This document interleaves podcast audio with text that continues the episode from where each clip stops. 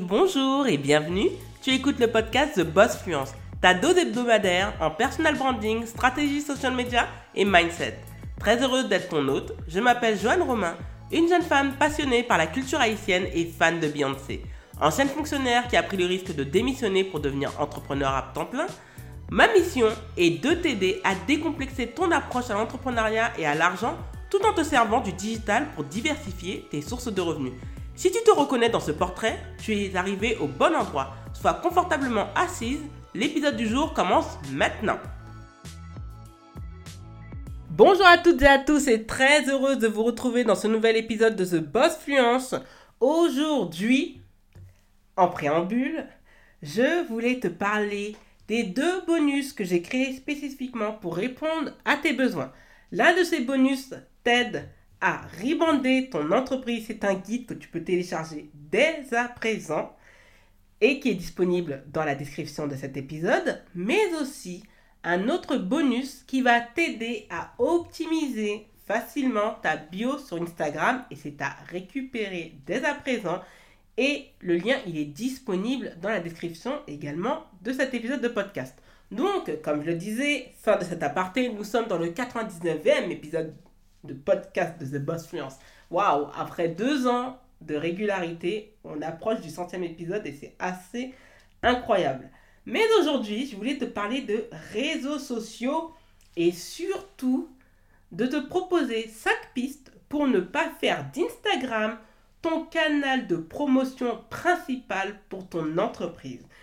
Alors, d'où m'est venue cette idée de podcast? Je me suis rendu compte l'année dernière, fin de l'année dernière, et mais aussi en début d'année, à quel point beaucoup de créateurs de contenu sur Instagram étaient épuisés. Vous vous rendez compte, je ne vous parle pas de fatigué, je te parle d'être épuisé. Il y a des burn-out, beaucoup de plaintes. En réalité, beaucoup sont déboussolés parce que l'application a changé. Comme l'a très bien dit le CEO d'Instagram, Adam Mosseri, début juillet 2021, Instagram n'est plus seulement une application de partage de photos, mais aussi de vidéos. Et à mes yeux même, c'est devenu plus une application de partage de format vidéo et photo. Donc le format photo est devenu secondaire. Et ce qui se passe, c'est que ça a déboussolé beaucoup de personnes au niveau de la stratégie. Ça a avantagé certaines personnes et ça a désavantagé d'autres. En réalité, les personnes qui sont pas à l'aise avec le format vidéo, qui ne veulent pas se montrer face caméra et qui ne savent pas créer du format vidéo et qui ne veulent pas créer du contenu vidéo. Résultat, et ça, même un réseau social comme Pinterest, je peux vous le dire, est en train de céder sur le format vidéo vertical. Donc en réalité, si l'on veut prospérer sur les réseaux sociaux, il va falloir miser de plus en plus sur le format vidéo. Même Twitter pense également et à travailler sur des pistes de format vidéo vertical. Et je pense que le prochain à céder dedans, ce sera LinkedIn. Mais bon, aujourd'hui, je te propose 5 pistes pour que tu puisses ne pas être ultra dépendant d'Instagram, que tu puisses reprendre du plaisir à créer du contenu et que cela redevienne amusant sans mettre en péril ta santé mentale. Parce que ça, on l'oublie énormément. Instagram aussi le fait très bien, donne des outils pour que les créateurs de contenu entrepreneurs prennent de la distance avec Instagram. Et parfois, ces moments de pause, je peux vous le dire parce que j'en ai fait une involontaire parce que j'avais attrapé le Covid fin d'année dernière, ça peut être très salvateur et ça peut vraiment régénérer un paquet d'idées. Donc on commence tout de suite. Pour moi, le premier, le premier élément, c'est d'être présent sur YouTube. Moi, je ne comprends pas comment autant de créateurs de contenu, d'entrepreneurs, d'influenceurs ne sont pas sur YouTube. YouTube présente de nombreux avantages et j'en avais parlé dans un épisode de podcast de la saison 2 de The Boss Science l'année dernière parce que YouTube en réalité c'est la colonne vertébrale du marketing par la vidéo tout simplement.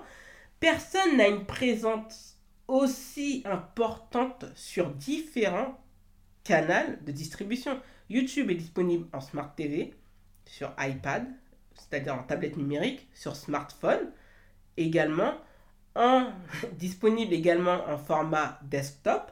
Donc franchement, c'est impressionnant. Aucun réseau social n'est autant présent sur différents formats. Il n'y a pas meilleur que YouTube. Et moi, je comprends pas comment autant de personnes passent à côté de YouTube, se disent oui, les gens n'écoutent pas YouTube, c'est chiant, euh, les vidéos sont longues, en plus, faut, faut, monter, faut mettre des effets. Oh, on n'a vraiment pas que ça à faire. Bah, moi, je tiens à vous le dire, parce que moi, je suis sur YouTube depuis, euh, waouh, depuis 9 ans. Euh, il n'y a pas plus simple que YouTube. YouTube appartient au groupe Alphabet, maison mère de Google. Donc, en réalité, quelqu'un qui est très bon dans tout ce qui est copywriting et qui connaît en référencement naturel peut faire toutes ces gammes sur YouTube. Parce que le fonctionnement de YouTube en termes de référencement naturel, fonctionne de la même manière que Google.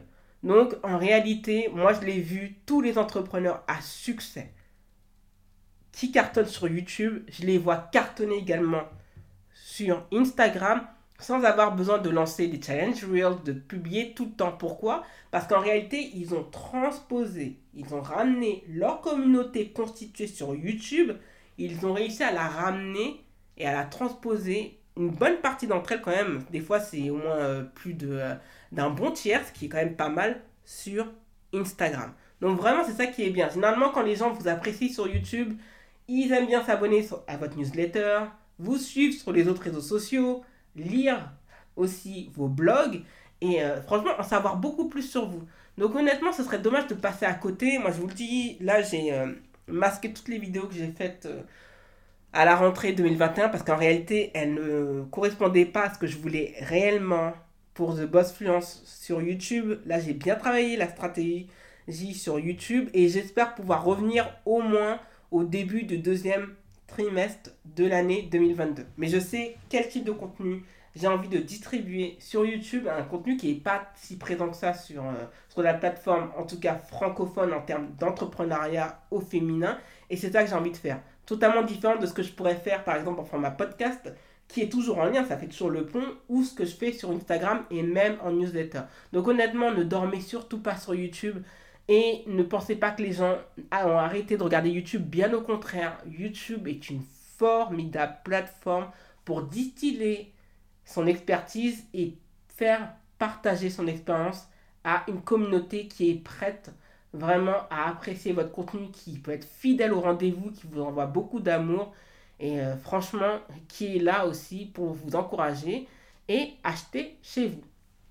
Le deuxième élément, et moi c'est dessus que j'ai vraiment beaucoup travaillé dès fin d'année dernière, début d'année 2022, c'est de développer sa liste email. Honnêtement, j'arrête pas de vous le dire. Je pense que j'ai même fait ouais, plusieurs épisodes de podcast sur l'email marketing. Les réseaux sociaux ne vous appartiennent pas.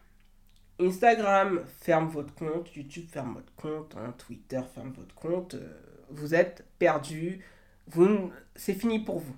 C'est arrivé à certaines personnes, moi j'en ai, qui sont entrepreneurs, créateurs de contenu, qui ont tout simplement perdu leur communauté Instagram qui, qui a été désactivée, même avec des relances avec Instagram. Les gens en réalité ne réagissaient pas, donc les comptes ont fermé. Donc les personnes ont dû redémarrer depuis le début. Et honnêtement, c'est là où on se dit, ben, si j'avais vraiment travaillé euh, ma stratégie d'email marketing, j'aurais pu juste inciter ma liste email à se réabonner à mon nouveau compte Instagram. Et tout ça, c'était réglé. Donc honnêtement, pourquoi je parle de développer sa liste d'email marketing? Tout simplement parce que la liste vous appartient, vous pouvez la transporter de plateforme en plateforme, elle vous appartient. Et en plus, mais ça j'en parlerai dans un autre épisode en détail, elle peut vous servir aussi pour des stratégies en termes de vente payante, c'est-à-dire en stratégie non organique, mais en stratégie vraiment euh, payante. Et ça, mais ça, ça fera l'objet d'un épisode sûrement au mois d'avril ou au mois de mai. Donc vraiment, il ne faut pas dormir sur, euh, sur l'email marketing, ça vous appartient, ça vous donne une indépendance. Et en plus, en réalité, en termes de coût d'hébergement, moi par exemple, je paye à peine 9 dollars euh, chez ConvertKit, ça ne coûte pas tant d'argent que ça, mais en plus on convertit davantage grâce à l'email parce que les personnes qui s'inscrivent à votre newsletter, ce sont des super fans. C'est des gens qui aiment vraiment votre contenu, qui veulent vous suivre, qui veulent en savoir plus. Et en réalité, à force qu'elles voient qu'elles vous distillez de l'expertise, de l'expérience, du contenu de grande qualité à valeur ajoutée, par la suite, pour déclencher des abonnements. Et au-delà de déclencher des abonnements, pour susciter l'envie d'achat, c'est beaucoup plus facile de le faire via l'email que via les réseaux sociaux. Et en plus, Il suffit juste d'une bonne stratégie, de bien programmer. Honnêtement, euh, la stratégie d'email marketing n'est pas si compliquée que ça. Mais c'est juste le fait de la faire grossir et d'en parler régulièrement sur ces autres réseaux sociaux pour permettre en fait la constitution d'une ligne d'une liste pardon, assez conséquente et qui peut être vraiment bénéfique pour votre business. Le troisième point, c'est de se mettre sérieusement sur Twitter. Et là, je vais rajouter aussi Pinterest, très rapidement. Pourquoi Twitter? Moi, Twitter, c'est un réseau social où euh, on s'aime et on s'aime pas. Tout d'abord, ça peut être un royaume formidable pour networker, pour en apprendre grâce au thread, grâce au partage de liens, grâce au réseautage. Franchement, c'est magnifique. Il faut suivre les bonnes personnes et les bonnes thématiques. Parce qu'ils ont mis en place le mode sujet. Moi, par exemple, je suis par exemple le marketing en France. On a quand même le, le, le, président du Conseil national du numérique. C'est quand même pas rien. Et quand il distille toutes ces informations, c'est super. On est au courant avant tout le monde. Hein. Depuis que ça tombe sur Twitter, par la suite, en fait, c'est relayé sur des canaux, des canaux de communication digitaux, mais aussi traditionnels, comme la télé, la radio et la presse écrite. Et en plus, c'est une plateforme où quand même, euh, on arrive quand même à bien s'éduquer. Mais comme je dis, il faut vraiment suivre les bonnes personnes. L'autre point négatif, c'est que c'est une plateforme où il y a beaucoup de personnes pas très réfléchies, mais aussi beaucoup de, de haine, de cyberharcèlement. Moi, j'en ai été victime à plusieurs reprises et c'est pour ça que maintenant, je me contente uniquement d'être sur The Boss Fluence et de networker davantage soit avec des entrepreneurs français, beaucoup afro-britanniques et afro-américains. Et je peux vous dire qu'on en apprend énormément auprès des tout meilleurs et en plus, c'est à titre gratuit. Donc c'est pour ça que je vous dis d'être sur Twitter, parce que sur Twitter, tu en apprends énormément, beaucoup plus rapidement, et ça te permet en fait de te, de te remettre en question et de te dire Ah ouais, moi je connaissais pas comment ça a marché ou autre. Et les Américains ont réussi à maîtriser Twitter de manière à vendre leurs produits et leurs services, alors que ça se fait bizarrement un petit peu plus difficilement sur Instagram. Donc franchement, c'est dommage de d'éviter euh, Twitter. Twitter, ça peut être un endroit vraiment formidable mais comme j'ai dit, à condition de suivre les bonnes personnes.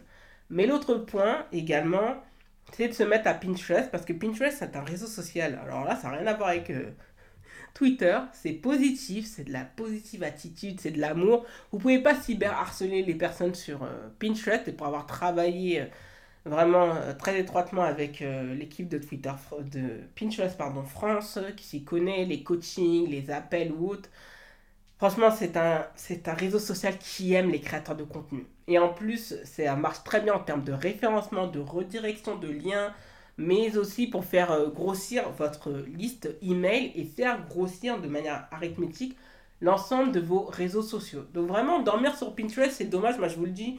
Moi je compte, euh, même si je m'y connais et j'ai des connaissances sur Pinterest, je suis humaine, je ne peux pas faire tout.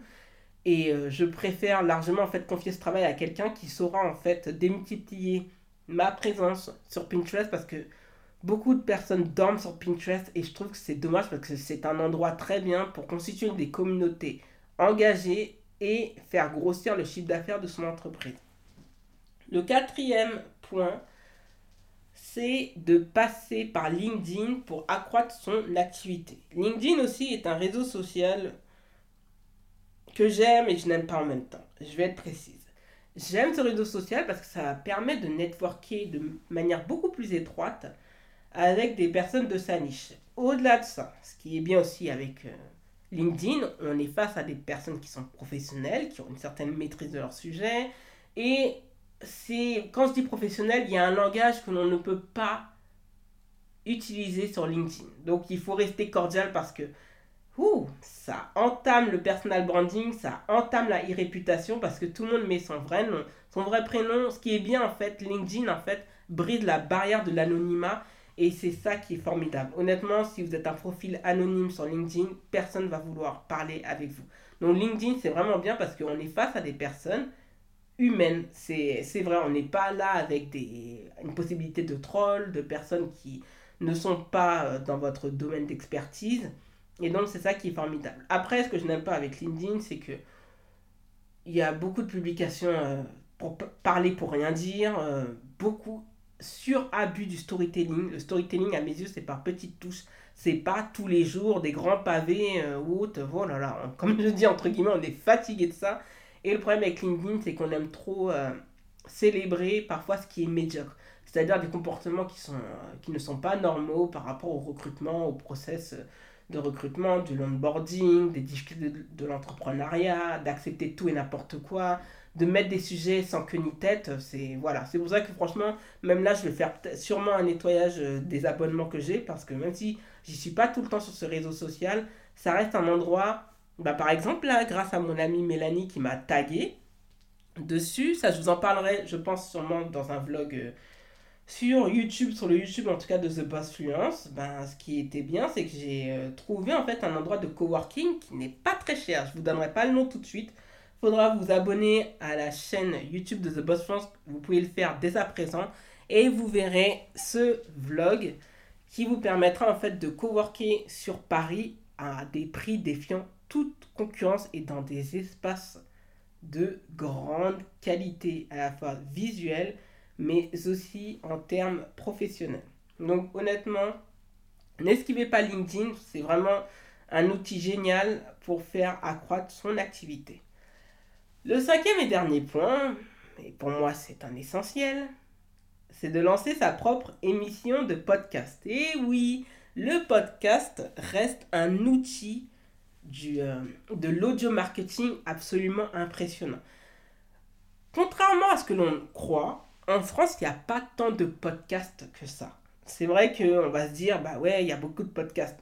Moi, je dis toujours aux personnes qui sont découragées par le podcasting, mais en fait, regardez le nombre de podcasts qui sont actifs en termes de saison. Vous allez le voir tout de suite. Généralement, ils vont toujours vous dire ben, 2020, 2022. Et donc, ça veut dire que la personne continue à publier. Et en plus, ce qui est bien, par exemple, sur euh, Apple Podcast, vous savez à quel rythme la personne publie. Ah, elle publie chaque semaine, elle publie toutes les deux semaines, elle publie tous les mois, etc. etc. Donc, pourquoi je dis de lancer sa propre émission de podcast? Parce que le podcasting, tout d'abord, ce sont des personnes qui vont vraiment apprécier votre contenu. Des personnes qui euh, sont intéressées parfois par l'entrepreneuriat et non, qui parfois en fait ont juste besoin de se former à titre gratuit, à qui on peut distiller de l'expertise et de la connaissance et surtout asseoir son autorité en, en tant qu'entrepreneur. Le podcast chez The Boss Fluence, c'est la colonne vertébrale, d'accord? C'est pour ça que je dis que Instagram, c'est un tremplin, je parle du podcasting comme une colonne vertébrale parce que sans le podcasting, il n'y aurait pas de The Boss Fluence. Il n'y aurait jamais eu l'idée de The Boss Fluence. Euh, je ne me serais jamais lancé dedans sans le podcast. Donc lancer son émission de podcast permet beaucoup d'avantages. Ça permet de développer sa liste email. Ça permet d'implémenter davantage son personal branding grâce à la voix, grâce au panache que l'on met dans sa voix. On connaît ses pourquoi. Et surtout, en fait, le podcast, c'est émotionnel. Si la voix, vous l'appréciez, vous allez écouter l'épisode jusqu'au bout. Si vous n'aimez pas la voix de la personne, vous allez zapper automatiquement. Donc ça permet en fait de personnaliser son ton, d'y ajouter en fait sa propre saveur, son assaisonnement particulier pour l'utiliser en termes de tremplin. En plus, plus vous allez gagner en termes d'expérience, de compétences dans le podcasting, et plus vous allez être mieux référencé en termes d'audience et de régularité, par la suite, vous pourrez être invité dans d'autres émissions de podcast, donc vous faire connaître auprès d'un public qui ne vous connaît pas. Et euh, honnêtement, c'est génial. C'est vrai que ça peut paraître fatigant au début. Moi, je vous le dis parce que les débuts en podcast ont été laborieux. D'ailleurs, je suis en train de me réaliser à quel point, en 2020, c'est là où j'ai un grand respect pour ma personne, j'ai réussi à tenir dans le podcasting première année, alors je faisais mes épisodes limite la veille pour le lendemain. C'était désorganisé, mais je le faisais quand même. Et c'est pour ça que les premiers épisodes n'ont pas été géniaux en termes de voix ou autre. Mais aujourd'hui, sans ces débuts, le podcast n'aurait pas la qualité qu'il a aujourd'hui. Donc vraiment, moi j'invite les personnes à lancer son épisode de podcast. En réalité, c'est pour moi c'est le format le moins compliqué à faire. Ça ne nécessite pas d'écrire un, article. On peut le démultiplier quand j'ai à l'infini dans différents formats, articles blog, vidéo YouTube, format Instagram, sur LinkedIn, partout. Vraiment, pour moi, il n'y a pas vraiment de notion illimitée vraiment au podcast. Le podcast, en réalité, c'est puissant Et on n'est pas si nombreux que ça. Moi, j'ai eu des clients grâce au podcasting. Parce qu'à force de parler de mindset, de personal branding, de stratégie de réseaux sociaux, ben, ça nous une confiance et il y a toujours un public régulier qui est là, qui est présent. Et en plus, quand vous parlez de votre podcast sur vos autres canaux de distribution, il y a des personnes qui vont l'écouter, qui vont être contents et qui vont dire Ah oui, là je me suis senti visé. C'est vrai que ça m'a aidé à comprendre là où ça allait mal pour mon entreprise, mais en termes de mindset, de personal branding, de stratégie, réseaux sociaux, de productivité, etc. etc. Donc c'est très important, à mes yeux, d'avoir son émission de podcast. J'en ai fait justement un épisode de comment lancer son émission de podcast. Honnêtement, ça nécessite votre ordinateur, un bon micro, des thématiques à aborder de manière régulière et surtout d'imprimer son ton. Et après, par la suite, votre aventure est lancée. Donc ne, dormez pas sur le podcasting parce que c'est un outil beaucoup plus puissant qu'on ne le croit. Tu es arrivé à la fin de l'épisode, merci de l'avoir écouté jusqu'au bout. Si tu l'as apprécié, n'hésite surtout pas à t'abonner au podcast et à y laisser un avis 5 étoiles sur Apple Podcast. Les ressources du podcast sont disponibles sur thebossfluence.com slash podcast.